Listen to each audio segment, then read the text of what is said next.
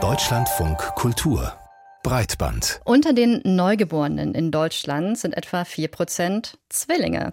Das sind in etwa 30.000 und die Tendenz steigt.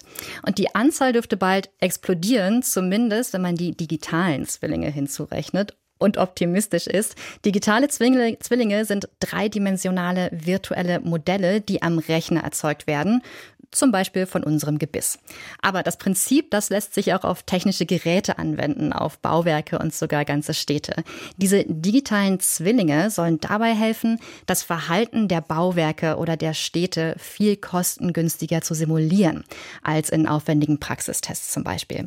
So könnte man schon im Voraus sehen, wann bestimmte Bauteile an Brücken verschleißen und repariert werden müssen.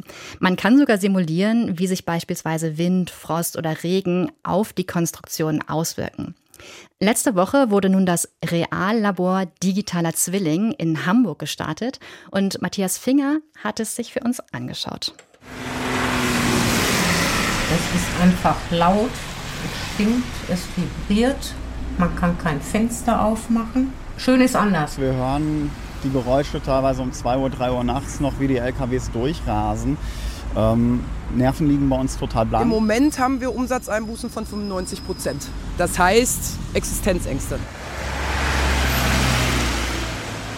Zweimal im Jahr stehe ich in Lüdenscheid im Stau, wenn ich die bucklige Verwandtschaft besuche. Die Menschen hier tun mir leid. Weil eine Autobahnbrücke marode ist, wird der komplette Verkehr der A45 zwischen Bayern und Frankfurt Richtung Ruhrgebiet durch die Stadt im Sauerland geleitet. Fünf Jahre lang. Ein digitaler Zwilling hätte das vielleicht verhindert. In solch einem 3D-Modell der Brücke werden kontinuierlich alle bei Inspektionen festgestellte Mängel eingepflegt. Und an der Stelle können wir jetzt wieder mit unseren automatisierten Verfahren ein Stück weit ähm, eingreifen und können dort beispielsweise Fotos analysieren, auch wieder mit KI-Verfahren, die entsprechenden Risse bestimmen und dann auch letztendlich Schlüsse daraus ziehen, wie stark das jetzt den Zustand der Brücke auch beeinträchtigt.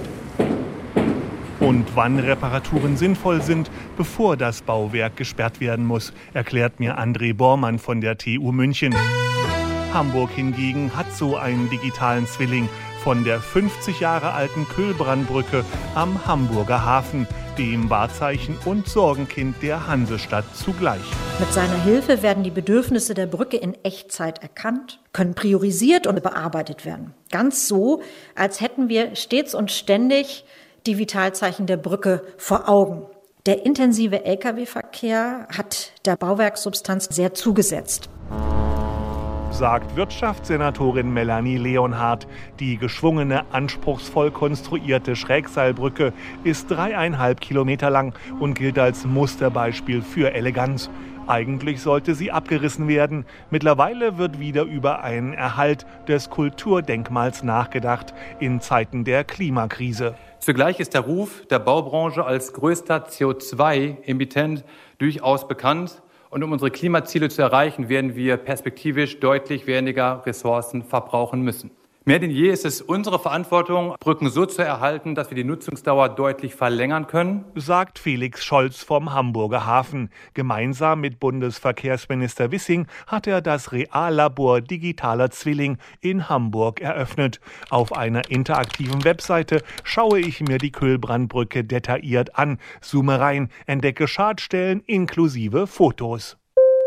Beton, Risse im Doppelfugenbereich, Stahl, Metall, durchgerostet, Lochfraß, Schwingungsdämpfer, angerostet.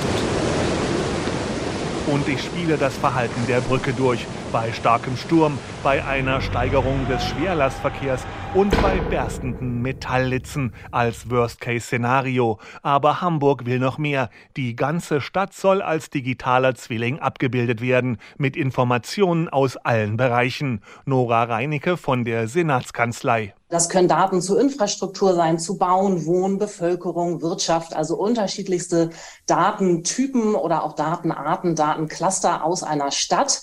Ähm, und äh, die werden dann äh, verschiedenen Akteuren zur Verfügung gestellt, sei es jetzt in der Verwaltung, in der Wissenschaft, in der Stadtgesellschaft. Gemeinsam mit München und Leipzig treibt Hamburg das Projekt Connected Urban Twins voran. In jeder Stadt orakeln die digitalen Zwillinge zu ganz unterschiedlichen Fragestellungen. Das ist die äh, Kita-Netzplanung in Leipzig beispielsweise oder die klimaneutrale Quartiersentwicklung in München. Dann haben wir das städtebauliche Monitoring in Hamburg oder die Veranschaulichung von Bauvorhaben. Der digitale Zwilling als 3D-Projektplaner. Er zeigt mir, wie sich neue Gebäude ins Hamburger Stadtbild einpassen würden und wohin neue Hochhäuser beispielsweise im Tagesverlauf Schatten werfen könnten.